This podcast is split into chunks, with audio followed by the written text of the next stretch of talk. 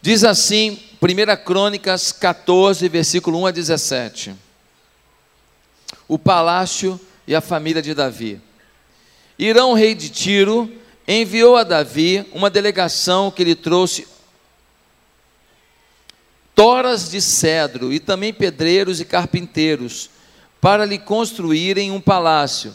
Então Davi teve certeza de que o Senhor o confirmara como rei de Israel e que estava fazendo prosperar o seu reino por amor de Israel, o seu povo. Em Jerusalém, Davi tomou para si mais mulheres e gerou mais filhos e filhas.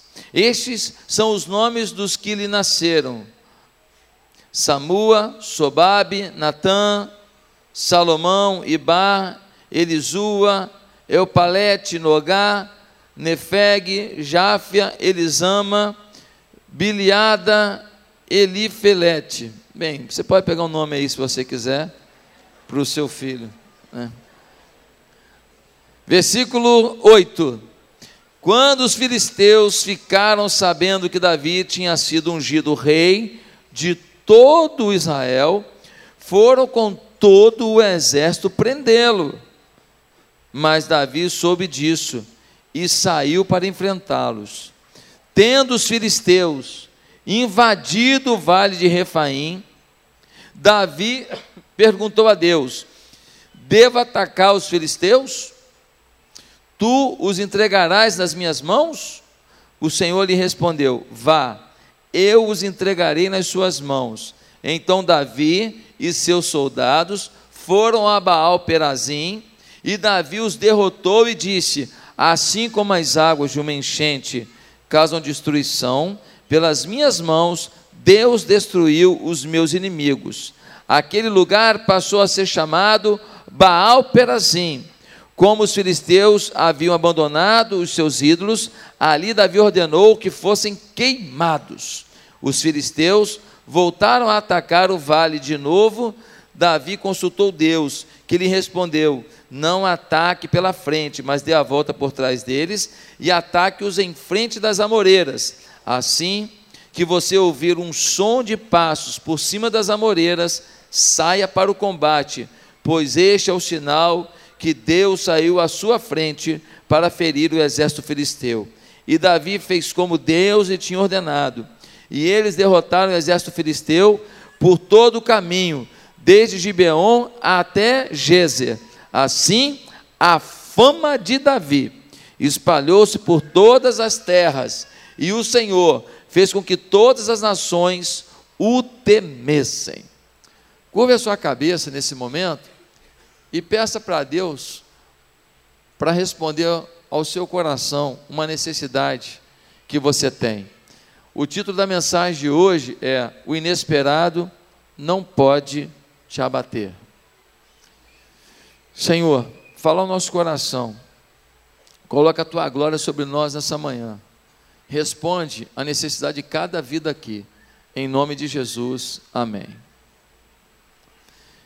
Nós vivemos batalhas a todo instante, sim ou não? Algumas a gente procura. A gente procura. Como assim, pastor? Procura. Você decide que você quer empreender alguma coisa, que você quer montar um negócio. É uma batalha que você procurou, você decidiu. Há batalhas que a gente prevê. Como assim? Ah, você prevê que vai ter uma situação de crise na sua empresa, que alguém pode ser, ser mandado embora, que as vendas que você faz, você ganha comissão, vão diminuir porque o mercado mudou alguma coisa, uma concorrência está é, tá muito forte. Tem coisas, batalhas que a gente consegue prever. Mas existem batalhas que são inesperadas. Quando a gente procura, teoricamente a gente se prepara. Quando a gente prevê, teoricamente, a gente tem algum tipo de preparo. Mas quando é inesperada, nem sempre a gente está preparado. As batalhas, às vezes, são na, na casa da gente, na família. Às vezes, no bolso da gente, nas finanças. Às vezes, a batalha acontece na empresa da gente. Às vezes, a batalha acontece dentro da gente. São muitas batalhas. E eu queria perguntar: quem aqui não está enfrentando uma batalha? Você que respondeu que não está, deixa eu te perguntar mais uma coisa: você está vivo? Porque é muito difícil que alguém que tem um nível de maturidade, um nível de consciência da vida, não estou falando de uma criança, que mesmo ela tem suas batalhas. Às vezes a forma de ser aceita na escola, às vezes a forma como a professora trata essa criança. São muitas batalhas, mas não há nenhuma pessoa com um nível de maturidade que não perceba que na sua vida existem batalhas. Agora, deixa eu te perguntar uma coisa: você está preparado para o inesperado? Pastor, se é inesperado, como é que eu vou estar preparado? Sim, você pode estar preparado. Temos a mania de justificar. Ah, é, é, eu estou abatido porque eu não esperava isso. Eu não esperava esse problema na minha família. Eu não esperava esse problema financeiro. Eu não esperava esse problema nas minhas coisas profissionais. Eu não esperava esse problema na faculdade. Eu não esperava, eu não esperava, eu não esperava. Deixa eu te falar. Não esperar não significa que avisos não foram dados. Tem muita coisa que a gente não espera porque a gente não quer esperar, porque aviso foi dado. Pastor, de repente a minha mulher falou que não me ama mais. Pô, de repente, ela é maluca, bateu com a cabeça. Eu te amo. Pô, não te amo. Será que é assim mesmo? Pastor, de repente as minhas finanças ficaram desgovernadas. De repente, você olhava o que você gastava e o que você ganhava todo mês, e você via certinho que você conseguia pagar tudo, e ainda sobrava um quer. Aí, de repente, no mês seguinte, você ficou com uma dívida que o seu salário não paga, é isso mesmo?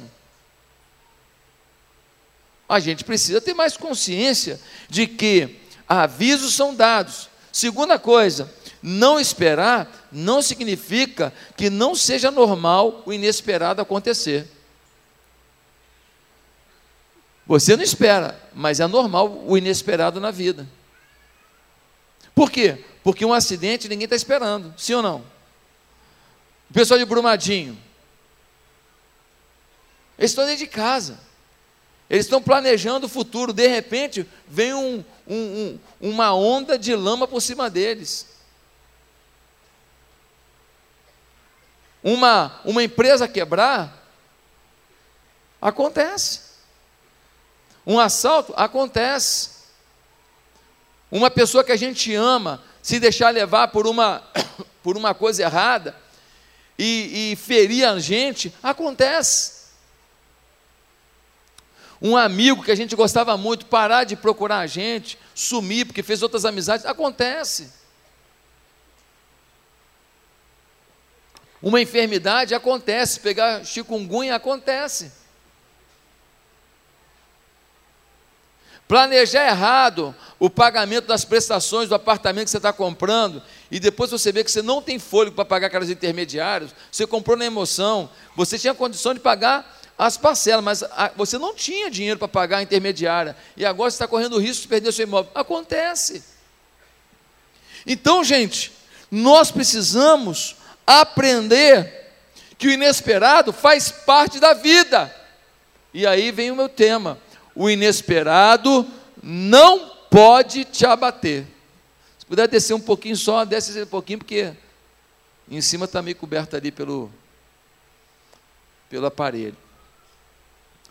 O inesperado não pode, porque muita gente, quando chega o inesperado, ele se entrega com a desculpa: eu não esperava. Então eu não me culpo. Então eu não tenho a quem culpar. A culpa é de Deus, então. Porque o inesperado chegou. E então eu tenho direito de me abater e não superar isso. E é por conta dessa situação que envolve tanta gente que eu escolhi o texto de hoje, 1 Crônicas 14. Por quê? Porque o rei Davi, ele agora finalmente sucede Saul e é consagrado rei de Israel. Ele agora é o rei. E acontece uma coisa que para ele é uma grande prova de que ele é o rei: é que os governos ao redor de Israel reconhecem que ele é o rei. Irão, rei de Tiro, manda para ele toras de madeira, manda para ele é, profissionais para edificar um palácio para ele. Ele agora começa a ser reverenciado. Você lembra quando veio aqui um, um, um o presidente né, do Congresso lá da Venezuela, ele vem aqui em busca de reconhecimento internacional para ele poder assumir a presidência e fazer o trâmite na Venezuela. Isso é importante. Se ninguém de fora reconhece que você é o líder de dentro, suas relações internacionais estão prejudicadas. Você não pode, né? O presidente Bolsonaro foi lá para o Japão, lá, aí ele assinou um monte de acordo. Aí já imaginou todo mundo falar assim: não, mas a assinatura dele não vale, não. Não vale, não vale. Ele é reconhecido como presidente da nação. Querido, quando Davi recebe essas homenagens, esses presentes internacionais, ele entende: o mundo já sabe que eu sou rei. O mundo reconhece que eu sou rei. E ele fica muito feliz. Ele está tão feliz que o texto diz que ele começou a fazer um negócio aqui. Diz o versículo. Diz o versículo 3. Em Jerusalém, Davi tomou para si mais mulheres e gerou mais filhos. Ele estava tão feliz que ele começou a fazer filho. Eita felicidade! Estava tão feliz, pegou mais mulheres e foi fazendo mais filhos. E botou esse bando de nome de filho bonito que você viu aí. Né? Alguns desses nomes você já catalogou para no futuro utilizar. Agora, quando ele está todo feliz fazendo filho, quando ele está lá comemorando e começando a planejar o palácio dele, aconteceu uma coisa que não foi legal. O que, que foi? Os filisteus, um, um exército sanguinário e forte, um povo truculento, disse assim: não vai assumir esse reino, não. Nós não reconhecemos ele como rei de Israel. Nós vamos acabar com a carreira dele já no começo, ele não vai se criar. E diz o texto que o exército filisteu veio total contra, Jeru contra Jerusalém, contra Davi. Gente, eles não mandaram um grupo do exército, não. Eles pegaram o exército inteiro. Veja que vontade de destruir o sonho de quem está em paz. Veja que vontade. Ele está no meio de aplauso, de presente. Agora ele está no desafio. Ele está na bonança, agora ele está na ameaça. O inesperado chegou. Alguém fala para ele, Davi, tenho uma notícia para você. O que, que é? Mais algum rei mandou presentes para mim? Mais alguém mandou uma condecoração para mim? Não, Davi, é que os filisteus estão vindo com todo o exército para arrebentar e acabar com você. O inesperado chegou. Davi ainda não tinha um exército tão bem organizado. Davi não tinha ainda organizado todo o seu reino. Ele acabou de assumir. Mas diz o texto que ele não se desesperou. Ele consultou a Deus. Falou: Senhor, já estou indo para a frente de batalha. Peguei todo mundo que eu podia e já estamos indo em direção aos filisteus. Nós vamos encontrar com eles no meio do caminho. Agora eu queria te fazer uma pergunta: eu devo lutar? Eu vou vencer? O que, que o senhor acha? Eu tenho chance? O senhor vai comigo? E Deus falou assim: vai, vai meu filho. Vai que o filisteu vai se arrepender de ter nascido. E Davi foi e empreendeu uma grande vitória contra os filisteus. Os filisteus recuaram. Recuaram, e aí você pensa, e foram embora? Não, recuaram, se fortaleceram, se organizaram, definiram estratégias e voltaram. Você vê que o inesperado às vezes é insistente. O inesperado às vezes ele é feito assim com um ar realmente de perseverança mas às vezes a gente, para fazer as coisas boas e certas, para cuidar da nossa família, para buscar a Deus, para fazer a obra de Deus, a gente não tem a mesma perseverança. Eles agora estão determinados, vamos de novo. E aí Davi fez o quê? consultou a Deus. Diz o texto que ele consultou a Deus de novo. E Deus falou: Davi, eles vão se arrepender de novo do dia que nasceram. E os filisteus vêm, e Davi tem uma vitória esmagadora. Quando acaba aquela vitória, contra um exército que é campeão de luta, é os Estados Unidos da época, é um, um, um, um reino que é forjado em guerra, e que tem gente preparada, e que tem armas de alto nível. Quando Davi ganha duas vezes seguida deles, 2 a 0, ah, meu amigo, no mundo inteiro, olha o que Deus permitiu a Davi. Diz assim, assim, versículo 17: Assim a fama de Davi espalhou-se por todas as terras, e o Senhor fez com que todas as nações o temessem. O inesperado chegou, porque Davi estava sendo homenageado, estava feliz. O, inesperado chegou, ele tem que agora lutar, sangrar, suar, mas depois que o inesperado foi vencido, Davi passa a ter o reconhecimento de todas as nações da terra. Se tinha alguém pensando em ir contra Davi, se tinha alguém pensando, vou aproveitar que está começando o governo, desestabilizar, arrebentar com ele, desistiu. Eu estou aqui em nome de Jesus hoje. Eu estou aqui em nome do nosso Deus hoje, para te dizer que o inesperado faz parte das nossas vidas, mas que ninguém aqui pode se abater. Eu estou aqui para te dizer que Deus quer te dar um recado hoje.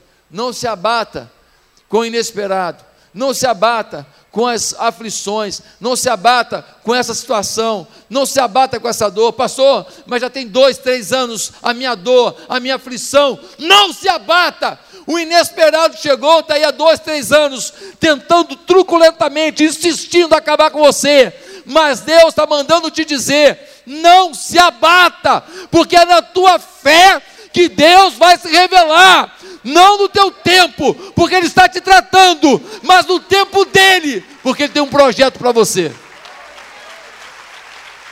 Não se abata, não se abata, o inesperado chegou, não se abata, creia. Pastor, o inesperado não vai te abater, meu irmão. Quando? O inesperado não vai te abater se você estiver onde deve estar. Se você estiver onde deve estar.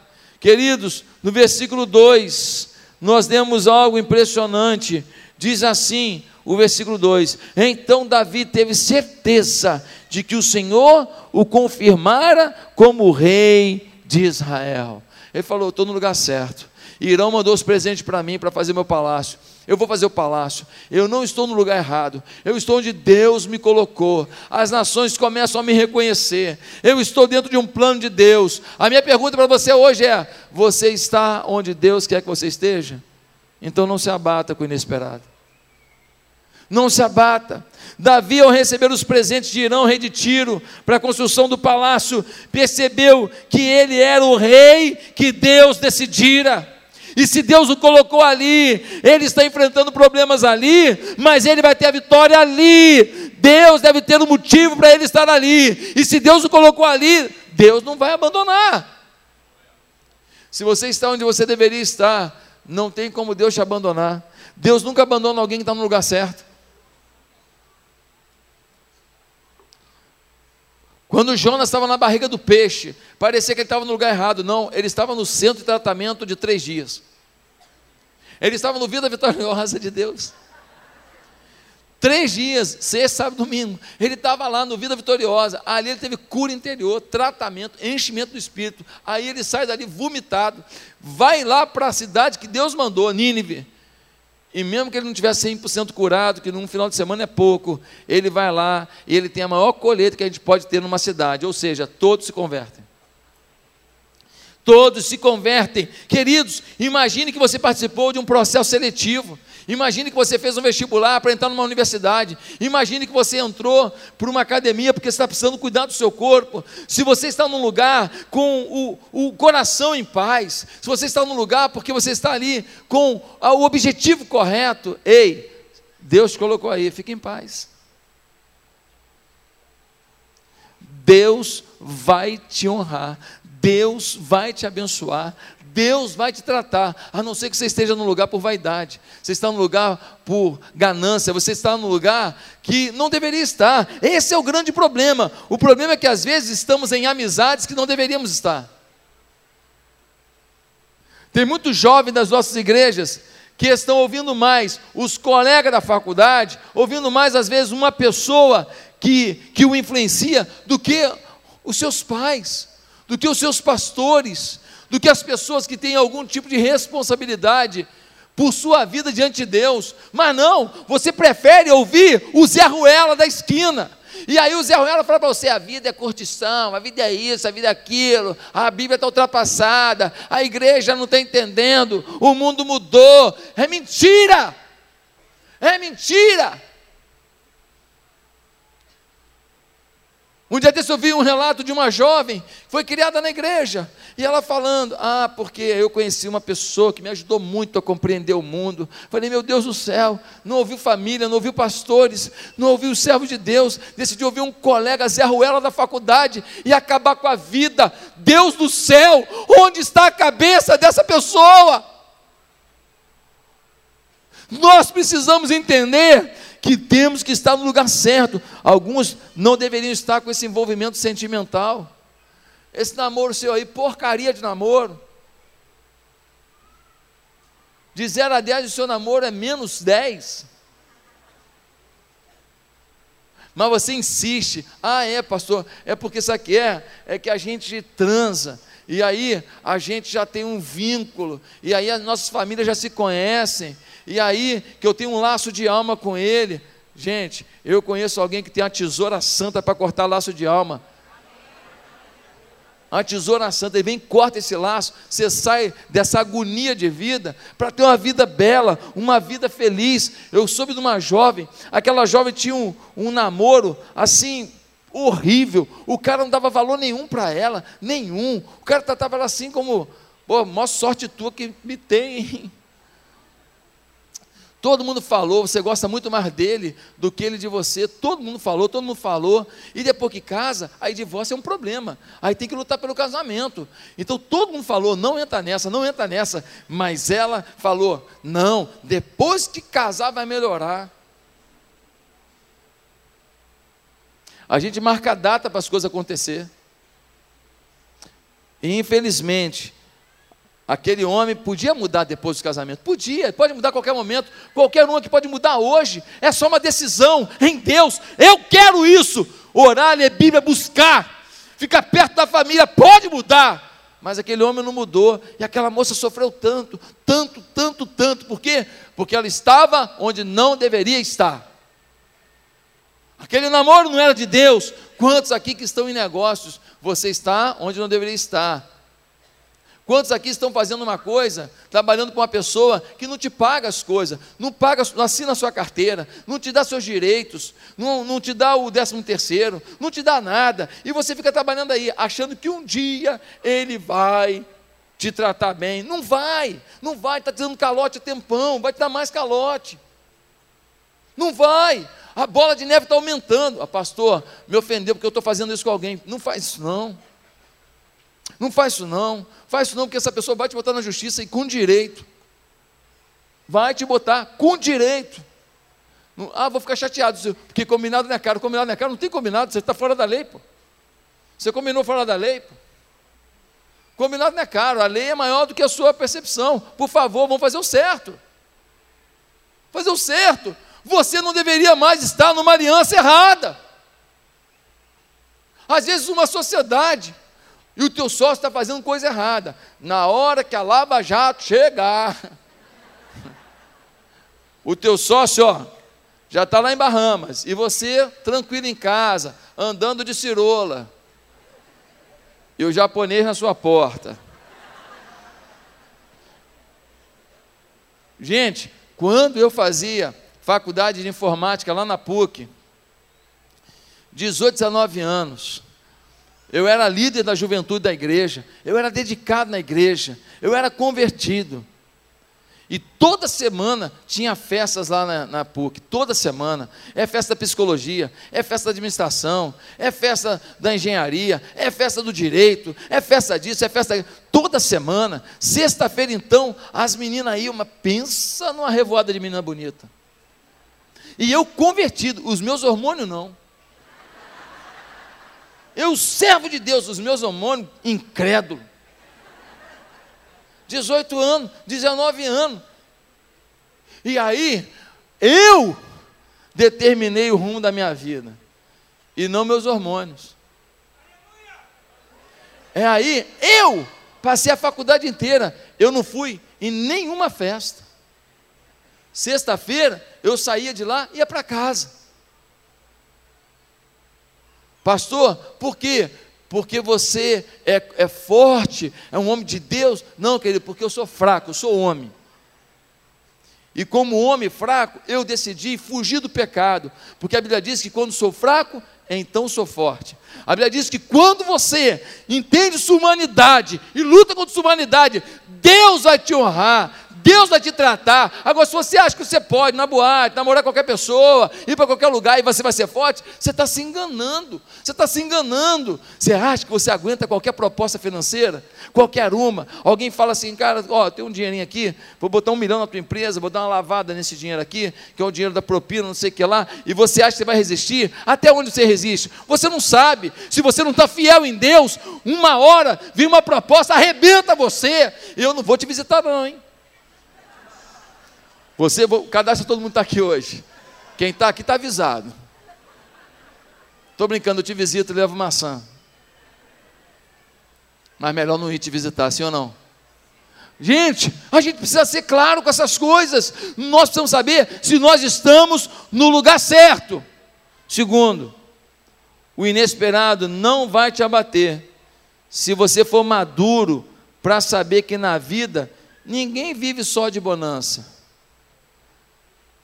O inesperado não vai te abater. Se você for maduro para saber, na vida ninguém é só colher de chá, é só mamata, é só redinha balançando, falando: Ô oh, meu rei, traz para mim. Não é assim, meu filho. Não é assim, não. A vida tem inesperado para todo mundo. Todo mundo passa uma luta, todo mundo enfrenta uma circunstância, todo mundo chora uma lágrima. Todo mundo. Agora, tem gente que não, acha que ele está acima do bem e do mal. Agora, dá uma olhada no versículo 8. Versículo 8 é interessante. Diz assim o versículo 8. Quando os filisteus ficaram sabendo que Davi tinha sido ungido rei de todo Israel, foram com todo o exército prendê-lo. Gente, com todo o exército com todo o exército. Gente, que coisa tremenda. Era para Davi falar assim: Senhor, eu não pedi para ser rei, o Senhor me coloca como rei. Eu estou aqui numa boa, o rei de Tiro me mandou as coisas para fazer o palácio, eu estou sendo homenageado, resolvi até fazer mais filho. Estou fazendo uns piazinhos bonitinhos, uns gurizinhos bonitinhos, eu estou aqui fazendo filho. Agora, Senhor, de repente, de repente, o que acontece? Eu estou correndo risco de vida. Eu não te pedi nada. O Senhor que me botou nisso. E agora eu vou ficar aqui correndo risco de vida. Vou ter que ir para a batalha. Não estou entendendo, Senhor. Não, Davi não fala isso não. Ele sabe que o inesperado faz parte da vida de todo mundo. Você não é melhor que todo mundo para você ficar isento de problema. E você não é pior do que todo, ninguém. Para você também não ter problema. O problema, ele é problema, mas ele também ajuda. O problema, ele é problema, ele é dificuldade, mas ele também é solução. Porque se não fosse problema, talvez você fosse insuportável. Talvez se não fosse o problema, você não pediria ajuda de ninguém. Talvez se não fosse o problema, você não estaria nem sentado aqui agora buscando a Deus. Às vezes o problema ajuda a gente, sim ou não? Ajuda a gente a pedir ajuda, ajuda a gente a reconhecer o valor da mulher que está do nosso lado, o valor do homem que está do nosso lado, reconhecer a importância da família da gente. Às vezes o problema nos deixa mais humildes, mais ensináveis. Ah, meus queridos, eu, sinceridade, acho que muita gente ainda faz uma leitura muito imatura da vida, achando que na vida de todo mundo tudo é bonito, só na minha vida que tem problema. Quando você olha para alguém aqui na igreja, que ele chega com aquele carro, estaciona ali, aí desce aquela mulher bem arrumada, aquele homem bem arrumado, o perfume cheiroso em dia, as criancinhas, tudo bonitinha, é muito fácil a gente falar, olha ali, ó, só tem tranquilidade, só tem vitória, só tem prosperidade. Minha vida que é um problema. Você está julgando por aparência. Você está sendo imaturo. Cada pessoa que desce daquele carro traz junto de si seus desafios. E nós esperamos em Deus que vençam a todos e que sejam muito felizes, mas nós não temos como garantir que ninguém que busca a Deus não terá dificuldades. Cada pessoa que desce, cheirosinha, bonitinha, arrumadinha, família, todo mundo de mão dada, não quer dizer que não tem dores na vida. Ah, meus amados irmãos, eu estava em Patinga, a igreja cresceu, eu me tornei uma pessoa conhecida na cidade. Eu me organizei, eu saía de casa, jogava bola às seis horas da manhã. Eu adoro jogar bola. Campinho, gramadinho, filé, maracanã. Jogavam peladinha ali, tomavam um banho, pá, ainda fazia uma sauna se quisesse no clube. Dali eu ia para a igreja, chegava na igreja, tomava um café gostoso, começava a trabalhar. Deus olhou para mim e falou assim: tua vida está boa demais. Está tão boa que já está me incomodando. Está muito tranquilo. Você está comendo muito pão de queijo. Você está comendo muito biscoitinho de polvilho fritinho na hora, com um cafezinho. Sua igreja está crescendo, está muito bom, está me incomodando. Aí o que aconteceu? O que aconteceu é que Deus me deu um desafio, um sonho de viver algo novo, de me arriscar. Foi quando eu vim para cá. Hoje, quem olha aqui, vê tanta coisa acontecendo, fala: puxa vida, a igreja aconteceu, um monte de gente trabalhando, um monte de gente fazendo melhor que o senhor, pastor. Sim, mas não foi assim desde o início. Foi muita luta, foi muita dificuldade. Por quê?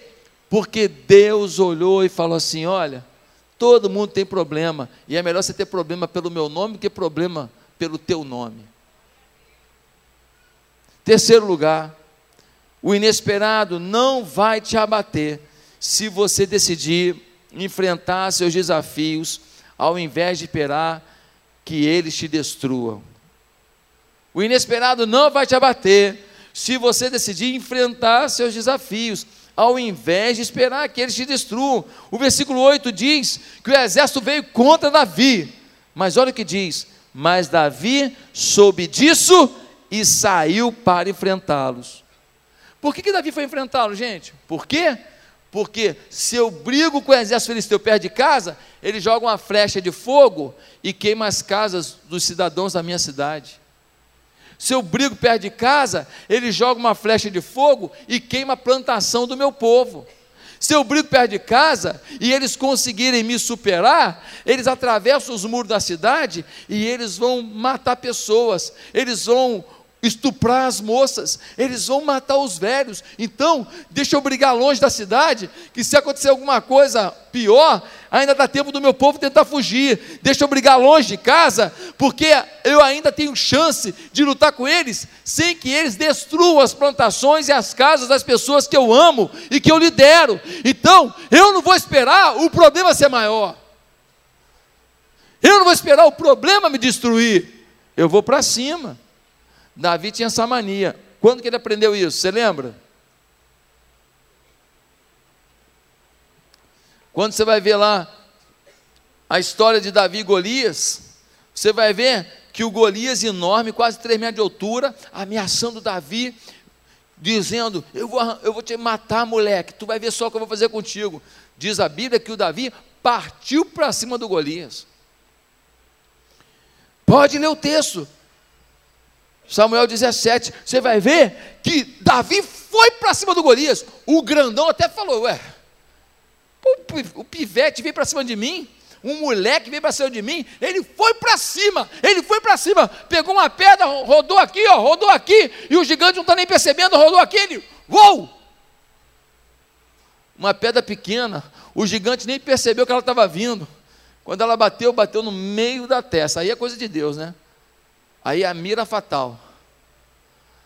Aí aquele tiro que ou bate certinho ou você está fulminado depois. Se o gigante pega Davi depois já era. Ele sabia que problema que você fica esperando, esse problema ele pode su, su, surpreender você mais ainda. Ele pode passar por cima de você, esmagar você. Você tem um problema, você tem que trabalhar. Seu casamento está ruim, oh, vamos trabalhar agora. Não espera a mulher falar, estou indo embora, ou o marido falar, não aguento mais. Não! Você está com problema com a sua sogra, coisa muito rara. Você tem que fazer dessa sogra sua mãe, é agora. Fazer dela uma pessoa que faz parte do seu ciclo de amor, de carinho, é agora. Não esperar ela ficar traumatizada e daqui a pouco a filha tomando as dores da mãe, o inferno se instalou. Você está com problema financeiro? O que você ganha está sendo menos do que o que você paga? Você está esperando o quê? Você está esperando o quê? Acabar a reserva toda para aí você fazer alguma coisa? Vai fazer um bolo fit, vai fazer um, um, um biscoito fit, vai fazer um negócio fit, tudo que é fit está vendendo. Fit. Vai, vai inventar um negócio de rúcula, vai inventar um negócio de, de, de que mais? Sem glúten, de agora tudo, ó, sem glúten, ninguém sabia disso do glúten. Ele estava lá, ninguém falava dele, agora tudo é glúten, sem glúten, não glúten. Gente, vamos lá, vamos empreender, vamos avançar. O que não pode é eu ganhar X e eu pagar 2X. Quando acabar a reserva, vai acabar a tranquilidade. Uma pessoa ficou desempregada, recebeu indenização. Sabe o que ela falou para mim? Ah, pastor, vou tirar uns meses de férias, depois eu procuro emprego. Falei, pelo amor de Deus, faz isso não.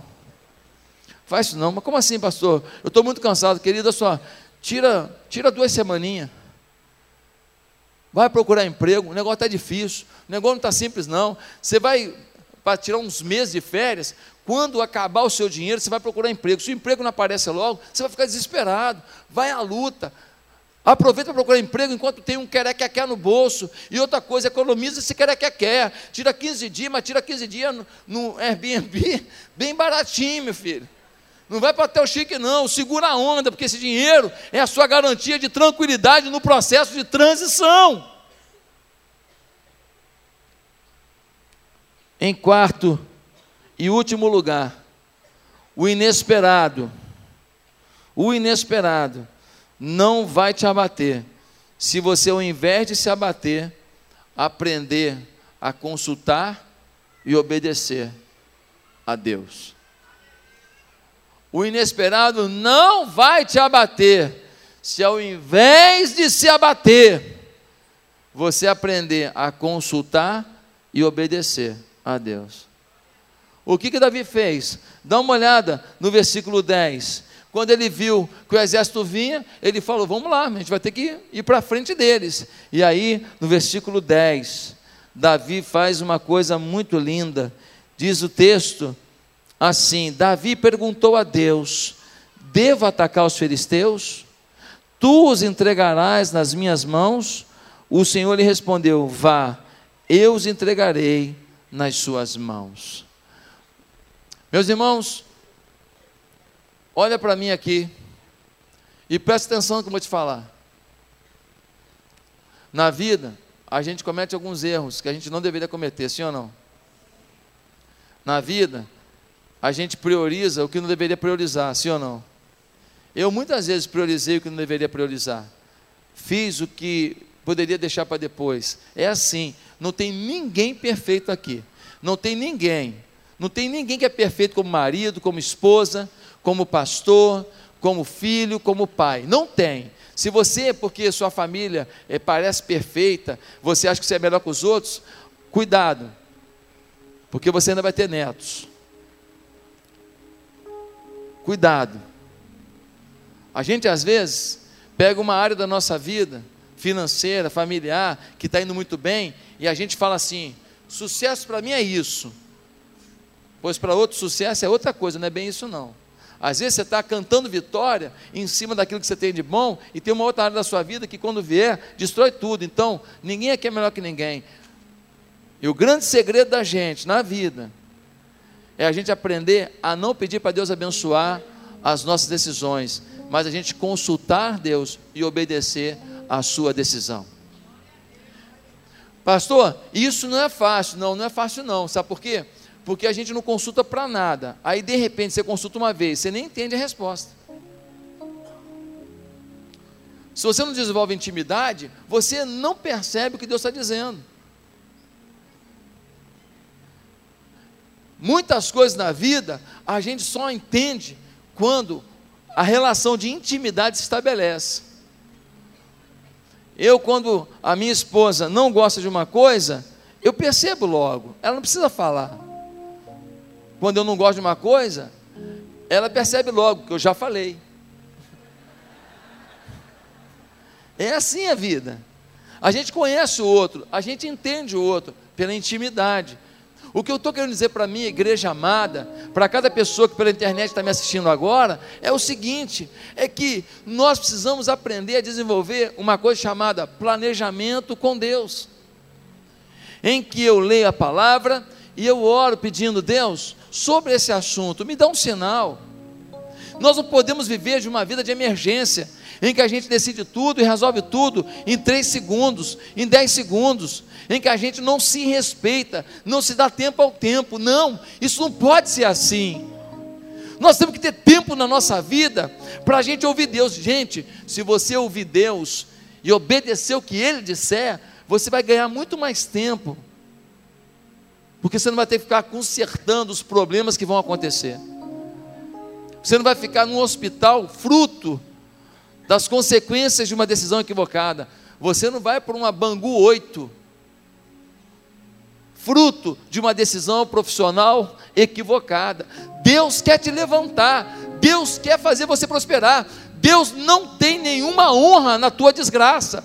Deus não tem honra na tua falência. Deus não tem honra na tua perda. Não! Deus quer que você prospere. Agora, há fase na vida que você passa pelo inesperado para você mostrar sua fé e consultar a Deus, falar: Deus, o que o Senhor disser, eu vou fazer. Quantos que estão aqui, que na verdade, você até vem na igreja, dá uma oferta, mas você vive para você. Você quer que Deus abençoe a vida que você idealizou, com a casa que você idealizou, com o carro que você idealizou, com as viagens que você idealizou, com a roupa que você idealizou, com os projetos que você idealizou. Você não está aqui para consultar Deus, falar, Deus, o que o Senhor espera de mim?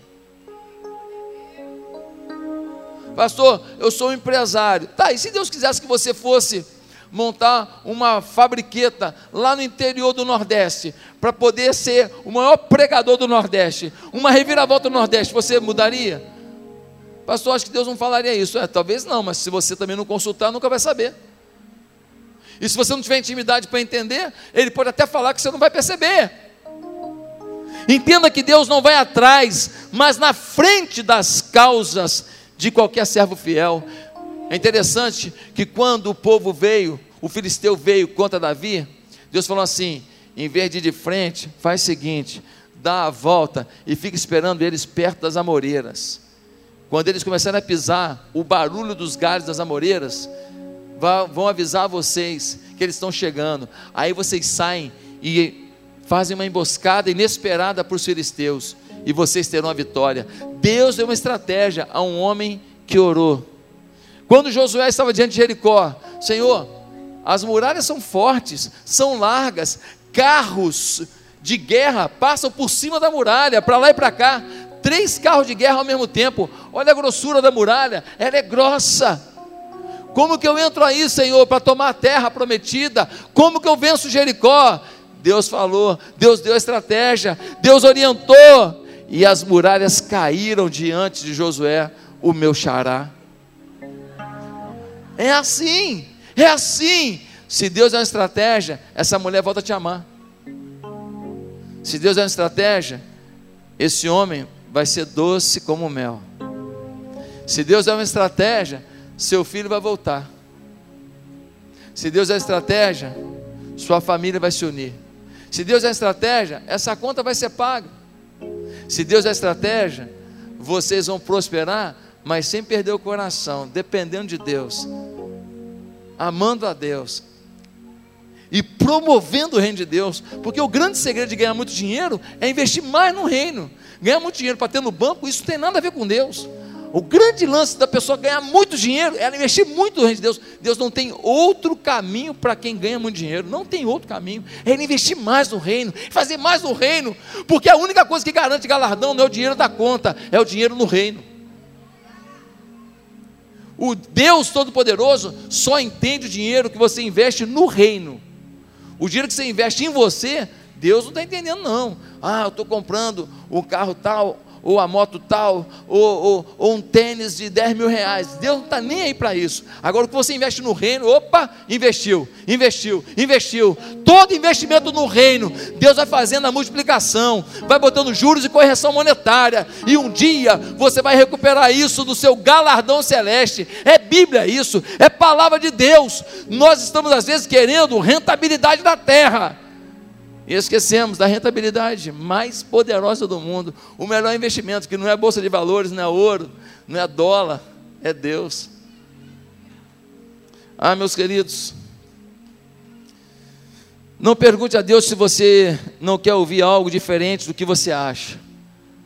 Não peça para Deus te dar uma direção se você não tem humildade para obedecer o que Ele vai dizer.